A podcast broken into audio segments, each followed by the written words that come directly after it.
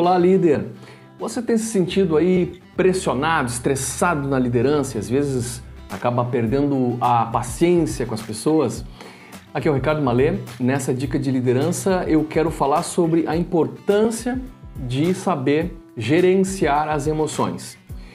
John Maxwell, que é uma das maiores autoridades mundiais no tema liderança e autor do célebre livro As 21 Leis Irrefutáveis da Liderança, afirma que as pessoas seguem naturalmente líderes mais fortes do que elas. Mas será que no contexto atual é a força física que realmente importa?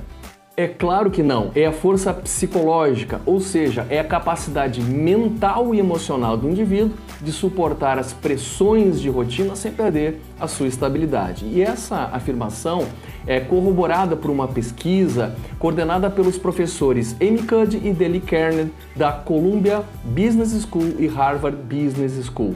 Os pesquisadores descobriram que as pessoas preferem seguir líderes calmos e assertivos a calma e a assertividade são, portanto, características de líderes efetivos. As, as pessoas preferem seguir líderes que tenham uma força mental e emocional acima da média. E na psicologia aplicada aos negócios, nós chamamos esta força de maturidade psicológica.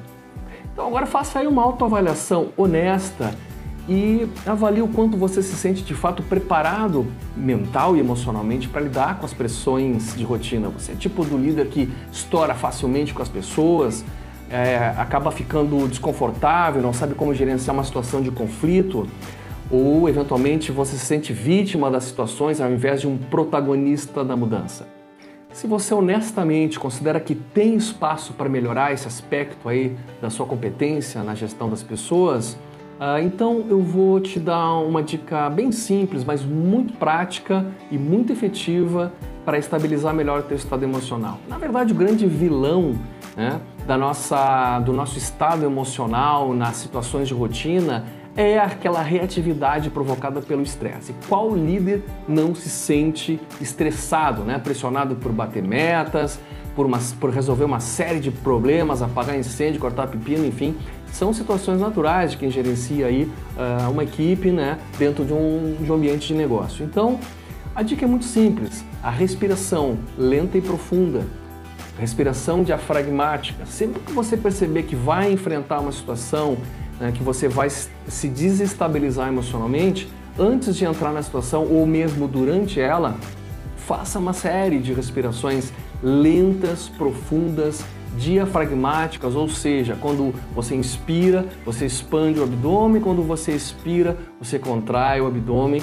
E essa respiração lenta e profunda tem um impacto incrível no seu estado emocional. Ajuda muito a você manter o foco, manter a lucidez e, consequentemente, não cair nas armadilhas do estresse na hora das tomadas de decisão, de decisão que são tão importantes aí, né?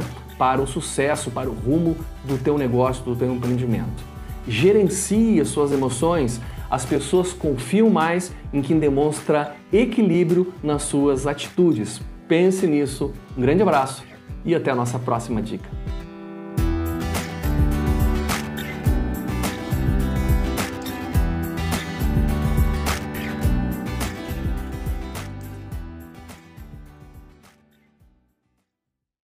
E que tal receber minha mentoria para te ajudar a aumentar em 30% o engajamento e desempenho da tua equipe? Entre em contato comigo agora por WhatsApp, telefone ou e-mail acessando ricardomale.com.